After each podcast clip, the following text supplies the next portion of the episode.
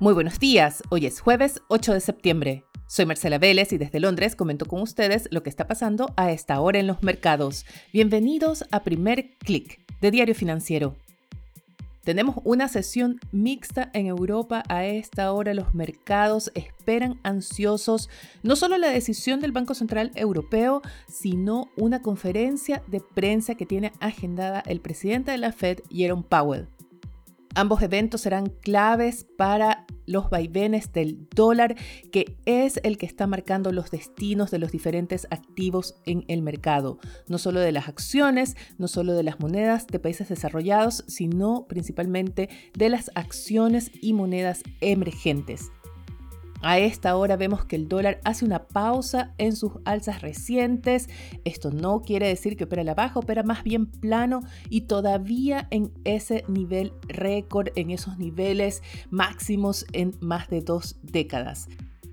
¿Qué significa esto para el peso chileno? Ayer vimos que la moneda chilena se apreció frente al dólar, vimos el tipo de cambio caer por debajo de los 890 pesos, pero esto se debió más bien a una reacción particular a esa alza de tasas de interés mayor a la esperada de parte del Banco Central. Hoy la pausa que hace el dólar a nivel global coincide además con un repunte del cobre en Londres. A esta hora el metal sube 0,79% y esto podría ayudar aún más al peso.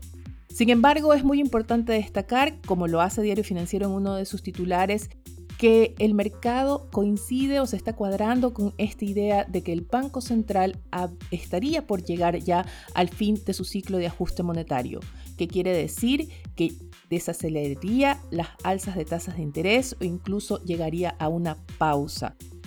Así que ese factor de parte de política monetaria en el tipo de cambio podría perder fuerza, más aún si tal como se espera, el dólar mantiene su escalada a nivel internacional.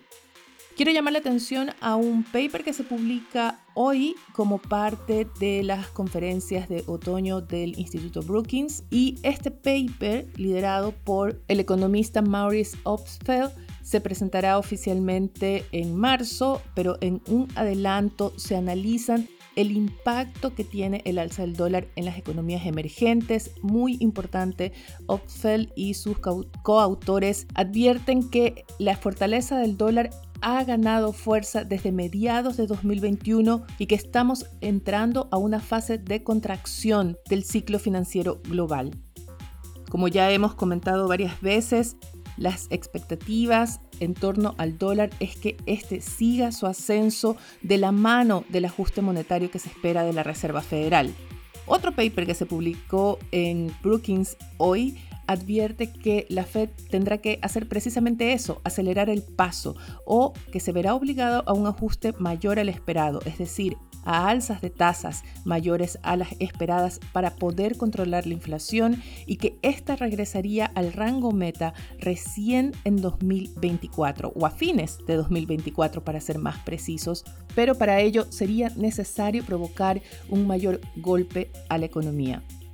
La vicepresidenta de la Fed, Lael Brainard, dejó en claro ayer que la Fed está dispuesta a dar ese golpe. El mercado ahora apuesta a que el Banco Central estadounidense anunciará un alza de 75 puntos base en su reunión del 20-21 de septiembre.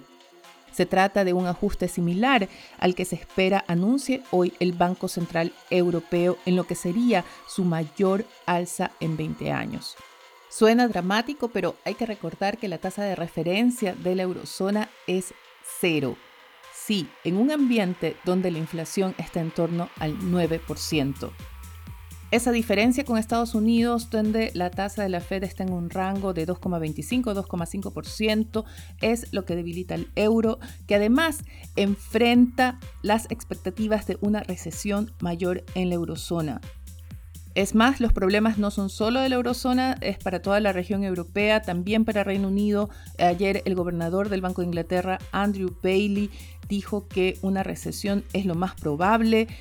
Todo apunta a que la región no podrá escapar a una contracción económica y esto es lo que está debilitando también a sus monedas. La libra esterlina llegó ayer a su menor nivel desde 1985, época de Margaret Thatcher, época de crisis, y el euro se mantuvo hasta hace pocos minutos por debajo del dólar, ahora trata de recuperar esa paridad con la divisa estadounidense.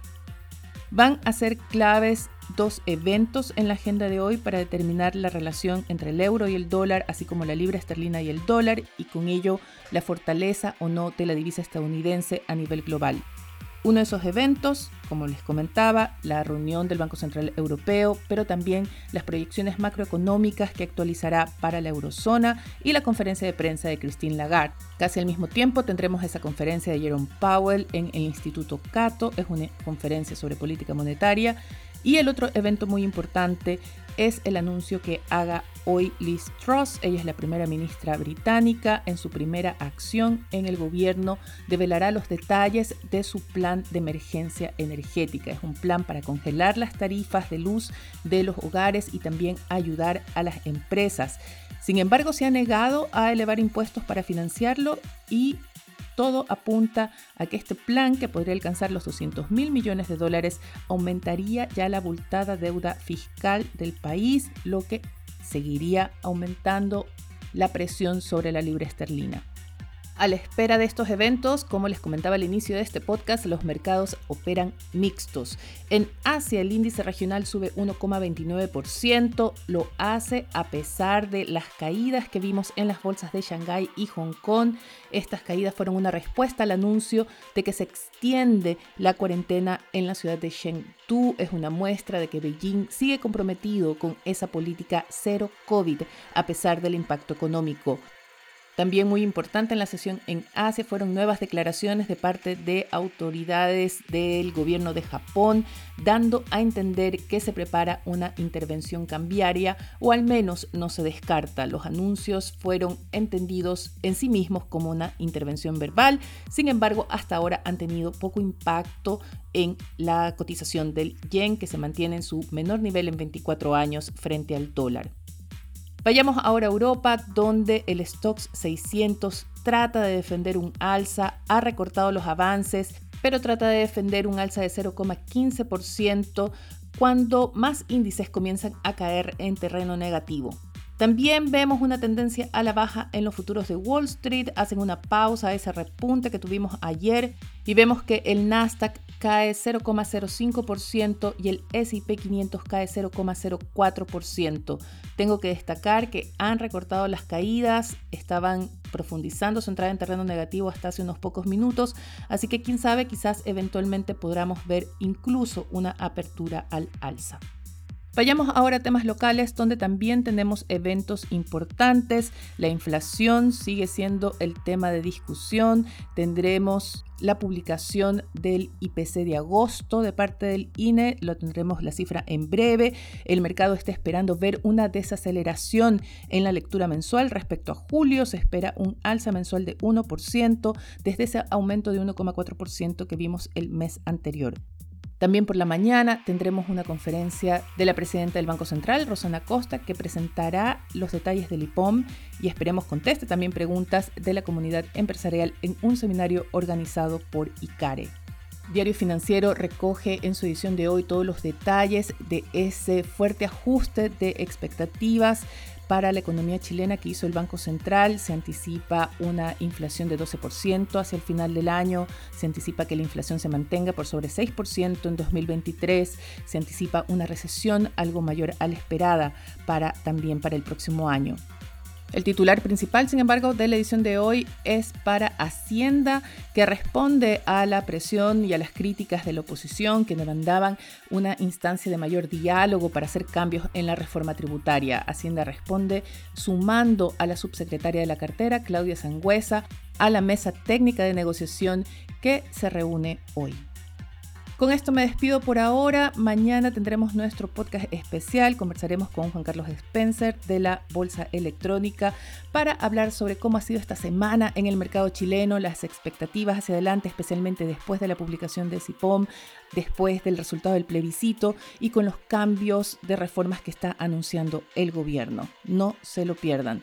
Agradezco desde ya a quienes me han escrito dándome sus sugerencias. Tenemos pedidos para abordar las proyecciones del petróleo, abordar las proyecciones del cobre, también para seguir sumando entrevistados en inglés. Así que esto abre otra puerta de más posibilidades de entrevistados y ya les estaremos anunciando la agenda y también algunos cambios al newsletter y al podcast.